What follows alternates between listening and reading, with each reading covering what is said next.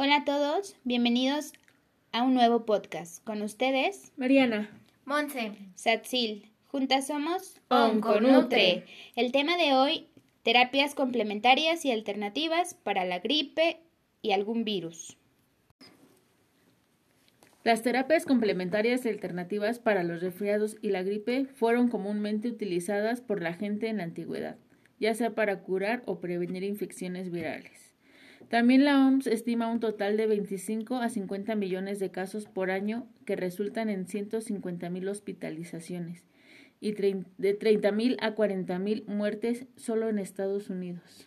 Y sobre todo en este tiempo de pandemia, os imagínense esas cifras probablemente estén triplicadas no solo en Estados Unidos, sino en todos los países.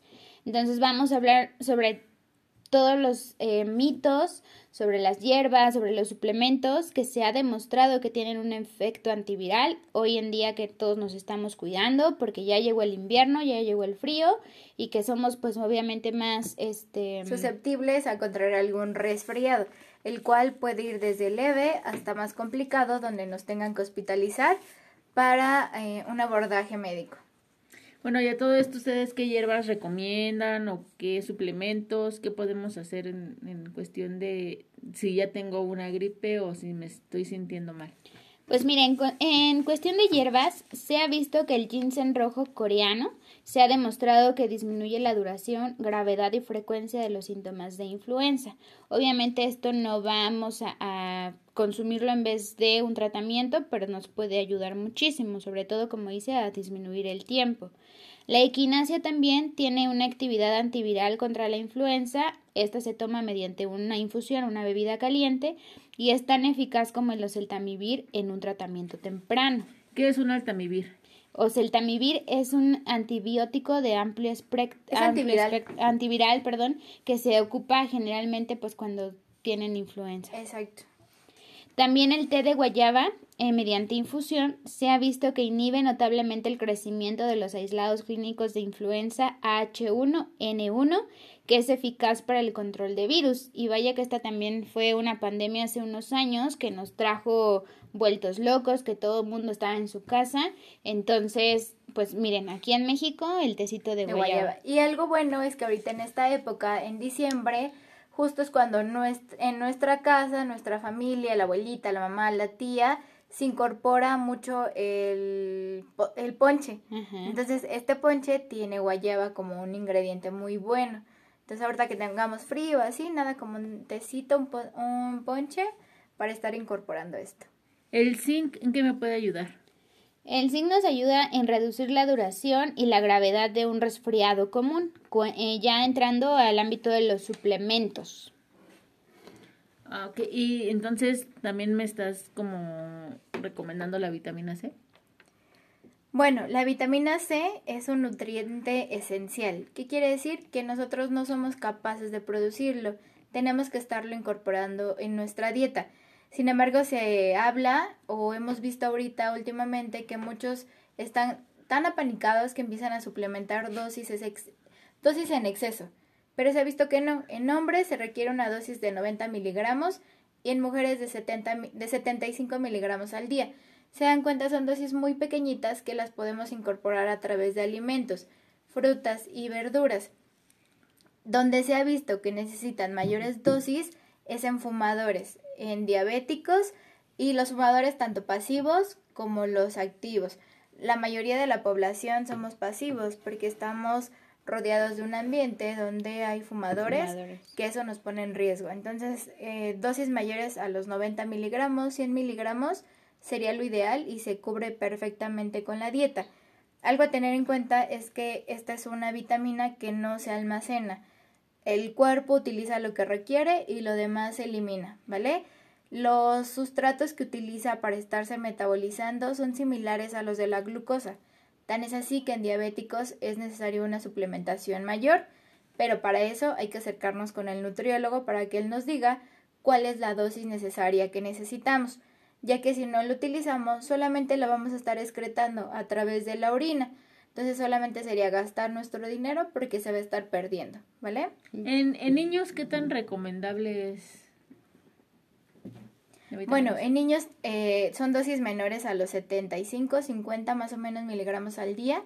Quizá en ellos sí sea necesario alguna suplementación, porque normalmente es en la época donde menos nos aceptan frutas y verduras, a menos que se los demos en algún jugo o en algún alimento que los atraiga, podríamos captar su atención.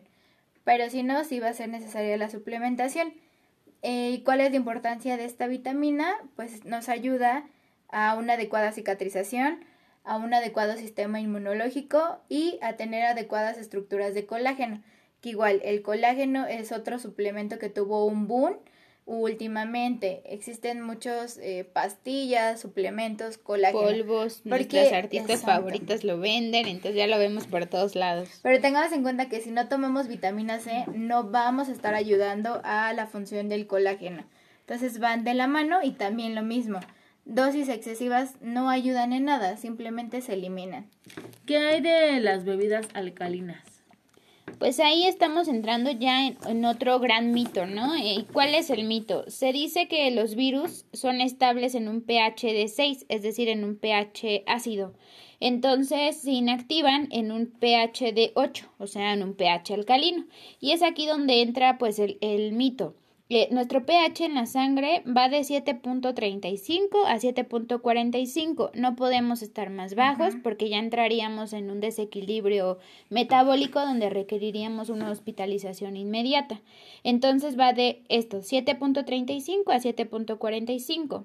Entonces, eh, estas personas mencionan que cuando tú consumes una bebida o una dieta alcalina, eh, Obviamente puedes inducir una alcalosis metabólica de bajo grado, lo que provoca aumentos muy pequeños en el pH de la sangre, obviamente esto dentro del rango normal.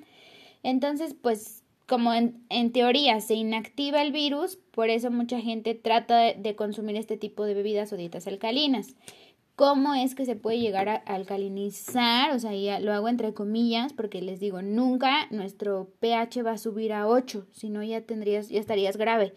¿Qué va a pasar? Que es, es mediante aumento en el consumo de frutas y verduras y bajarle a lo que son todas las fuentes de proteína, que son este carnes, pollo, huevo, lácteos. Entonces ahí también es como es como tú en teoría lograrías una alcalinización obviamente no está bien, o al menos yo no lo recomendaría, porque eh, consumir más frutas y verduras estarías generando pues eh, más este mm, hiperglucemia, exacto, deficiencias nutrimentales, aumento en la en la glucosa, en la insulina y pues obviamente bajo en proteínas, pues es como tu primer sistema de defensa, las inmunoglobulinas. Entonces, la verdad es que esto es un mito, se han buscado estudios para ver si esto es eficiente, pero hasta el día de hoy no tiene ninguna, eh, no se ha encontrado ningún estudio que hable entre lo que es un pH alcalino y alguna infección viral. Aparte hay que tomar en cuenta que el cuerpo es perfecto, entonces en cuanto empieza a haber una alteración en pH, lo que hace es generar otros sistemas para estar regularizando esto. Entonces difícilmente vamos a llegar a un proceso de acidificación de la sangre, a menos que ya nos tengan que hospitalizar para estabilizarnos y volver a llegar a nuestro control, porque el cuerpo es perfecto, va a crear reacciones para evitar que estemos siempre en peligro inminente, que es la muerte. Y pues ahí también, ¿no? No traten de no gastar a lo mejor en un agua de 50, 60 pesos que en teoría es alcalina, el pH de la sangre se ve afectado también de forma natural, es decir, que si tú estás estresado, estás que te lleva la tostada, eh, con ansiedad, esto va a producir o va a tender a que tu pH vaya hacia lo ácido. Ajá. Y si tú pues tratas de tranquilizarte, respiras 10 segundos, te meditas un poquito, pues entonces lo vas a llevar hacia el parámetro alcalino. Entonces imagínense, tan sencillo como tomarte unos 5 o 10 minutos, eh, respirar te va a llevar como a un mejor equilibrio. Que repetimos, no te va a llevar a alcalinizar porque no podemos, o sea, romper este esta barrera, pero sí este te va a ayudar a sentirte mucho mejor.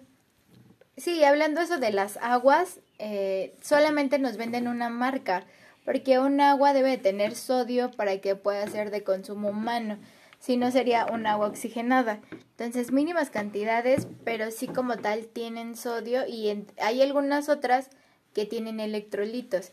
pero para que sea de consumo tiene que tener sodio. Exacto. Sí, de hecho cuando yo sí me llego a estresar, ya empiezo con como con gripita y así. Como que eres más vulnerable, ¿no? Entonces ahí se demuestra. Es el, estrés, es el que está. Exacto, es algo que igual hemos escuchado ahorita en la pandemia, que nos piden estar tranquilos. Eh, ahorita que estamos en casa, los que tengan oportunidad, pues tratar de estar meditando, actividades normales, no generar más estrés del que la situación ya nos está ocasionando. Entonces, 10, 5 minutos de meditación para todos es muy recomendable y nos va a ayudar bastante. Y bueno, otros de los suplementos que se ha demostrado que sí generan eh, o sí mejoran el sistema inmune, en este caso son los probióticos. En específico, Bifidobacterium mostró un potencial contra el virus de la influenza.